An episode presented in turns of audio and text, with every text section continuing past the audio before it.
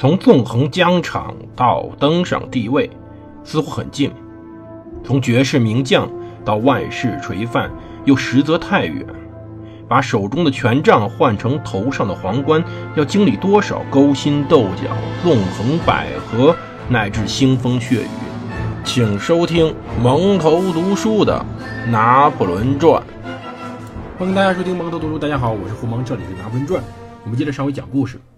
其实上期最后我们讲了一下，当时巴黎依然非常严重的那个粮食问题。这没办法，其实粮食问题对于当时整个法国来说一直没有得到完整解决，只是拿破仑通过自己的财政政策让它变得好那么一点点。拿破仑当时最大的问题在于跟着约瑟芬前往里昂。里昂到底是什么呢？其实里昂这时候开一个会，关于意大利的。其实拿破仑呢？整个的想法在于自己能够亲自统治意大利，对于当时整个意大利呢进行一个改革。其实“意大利”这个词汇，在罗马以后，实际上仅仅是一个地理区会的概念而已，从来没有成为真正的一个国家的概念。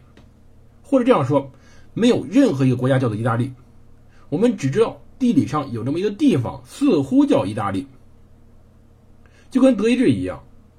在此时，整个欧洲里面也没有任何一个国家叫做德意志，只能说有那么一批人，有那么一群人说着德语，自认为自己德意志人。那么有一个奇怪的国家叫做神圣罗马帝国。其实，一八零一年七月间，西沙尔平共和国派遣代表团到巴黎，说了当时国内非常严重的局势。到十月，大家同意在里昂以里昂呢开一个协商会议。以及重组政府或者建立一个新政府，来让整个的意大利呢局势更为完美。这个西沙尔平共和国也是我们刚才说的内高卢共和国，当然一个音译，一个意译。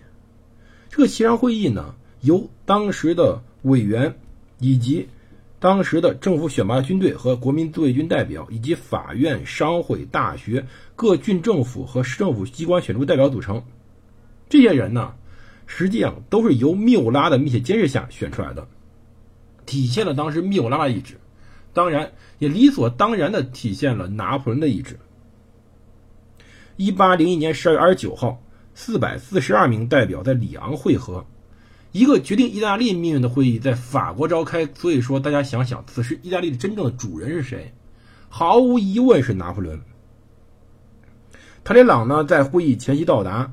他把代表们按照地区分成几个组，来研究当时宪法草案，并拟出可以信赖候选人的名单，并由名单中再选出新的人员。他呢，开始进行非常非常熟练的挑拨离间，他煽动各个地区的民族主义冲突。他把这些冲突煽动起来以后，以方便后来拿破仑前来以后可以真正的裁决，作为一个主人来裁决一切。拿破仑跟着约瑟芬由一八零二年一月十一号到会，他亲自调查情况，亲自解决所有问题，亲自处理几乎所有的当时的状况。他希望这个总统新任国家总统的候选人呢是约瑟夫，但是他拒绝了，因为拿破仑没有把皮埃蒙特一并交给他。一月二十一号。负责选举总统的委员会选出了梅尔奇伯爵和阿尔迪伯爵，但是呢，他们两个人最后也拒绝了。到一月二十四号，总统职位交给了拿破仑，他接受了。他同时呢，命令梅尔奇为副总统。两天以后，他把西沙尔平共和国改名成为意大利共和国。这其实开始激起了一个人们的一个希望，人们开始考虑：我们作为一个意大利国家或者一个意大利民族。能不能真正的统一整个意大利？所以大家不要奇怪，现在的意大利国旗看起来如此像法国国旗，为什么整个欧洲这么多三色旗？拿破仑虽然通过他的战争，通过各种他的自己的私利，他在占领了全部欧洲，但实际上，他也通过战争，通过自己的私心。把当时法国的理想、法国的观念传播给了整个欧洲。有人说拿破仑本身就是个战争贩子，这两天一直有人留言说这个事情。那么我所做出的反驳是什么呢？就是如果拿破仑当时是一个邪恶的人，是个恶魔，那么此时统治整个欧洲的那些王公贵族又是什么？至少拿破仑这个恶魔把当时整个欧洲向前推动一大步。比如在意大利，他有私心，他想统治意大利，但是他重新整合了整个意大利。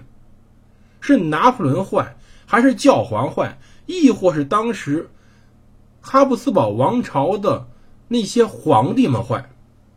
谁都说不好。但结果是拿破仑让意大利在他逝去后五十年。真正统一成了一个国家，就是今天意大利，而教皇从罗马城搬了出去，搬到了梵蒂冈，搬到那个不足一平方公里的教皇级圣多地产里。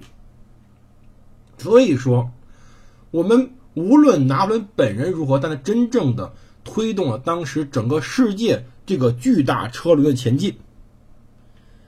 当然，我们说这个结束，当时拿破仑的新政府呢？在一八零二年二月九号成立，行政当局呢，像在巴黎那样行使各种特权，包括一名国务秘书和各部部长。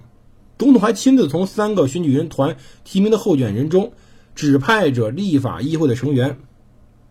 当然，是拿破仑亲自建立的立法会和选举人团。他还给意大利共和国建立了一个叫做国务协商会议的独特机构。这是个永久性的机构，负责处理外交及国家安全事宜。在热那亚，1802年6月颁布了由萨利切蒂起草的1801年10月份起草的宪法。波拿马任命了一个元老院的成员和一个总领政，两者构成了当时整个意大利共和国的行政权力机构。本应由三个选举人团选举的资政院从来没有组成过。要知道，整个意大利呢，实际上是在拿破仑的要求之下、拿破仑的想法之下建立起来的。但可是，这个宪法呀，根本就没有体现出任何大革命当时推崇的全面普选权。要知道，当时地主、各种神职人员、各种专业人员、各种学者和商人牢牢掌控着选举权，他们组成选民团，他们选出立法机构成员。拿破仑实际上在开倒车，但是我们要知道一点，拿破仑已经开了很久的倒车了。他的所有目的在于真正的垄断整个意大利的统治，而非把真正的文明、把真正的大革命思想传到意大利。只不过大革命主义思想能够传播到意大利是个意外，是当时拿破仑所诞生出来的一个意外。可是。无论这是不是意外，意大利在罗马帝国之后重新的出现了这个名字，而这个名字将来有可能真正成为一个更为重要的转机。到三月十八号，拿破仑返回了巴黎，他在卢浮宫开始赏析亚历山大大帝和尤里乌斯凯撒的勋章，还在国家图书馆把玩着亨利四世的佩剑。同时呢，康巴塞雷斯发动和宪政变，用一纸元老院令肃清的立法院和保民院。拿破仑一边把玩着自己偶像们的器物，一边让卡巴塞雷斯真正的肃清了那个他认为过于热衷制造骚乱的机构。他认为没有办法跟他共事。拿破仑在参政院上评价过保民院，说他们太热衷于制造混乱了。当时呢，被划为空想理论家和狂热共和党的人，那些保民官遭到了驱逐。反对拿破仑的自由派人士大多是启蒙思想家，比如说皮埃尔·卡巴尼斯、安托万·德斯蒂德特拉西。当然，这个人比较出名啊，这个人创造一个词儿，今天我们一直在用这个词儿，叫做意识形态。比如说立宪派主教亨利·格雷瓜雷尔，比如作家皮埃尔·路易·甘格内。他们平时遵纪守法，从未刻策划暗杀。拿破仑有时也对他们下手，但没办法。拿破仑此时在清除着那些实际上能够威胁他们、他的，或者说他认为可以威胁的那些人。拿破仑此时已经在自己手边的朋友们帮助下，在整合当时巴黎所有的力量。当然，这是对内。他处理了自己亲戚们的婚姻，处理了当时的意大利共和国的诞生，处理了整个在巴黎那些反对他们人的浪潮。而同时呢，在与此同时，英法正在继续和谈。我们说过，之前的伦敦达成协议只是一份草稿，英法要继续的签署协议。而在1802年3月25号，英法两方在亚棉市的市政厅终于签署了合约，这也是著名的亚棉合约。英国、法国、西班牙、荷兰同时签约，究竟到底后面的协约是如何规定的？如何推动着整个英国、法国之间的发展？我们明天再讲。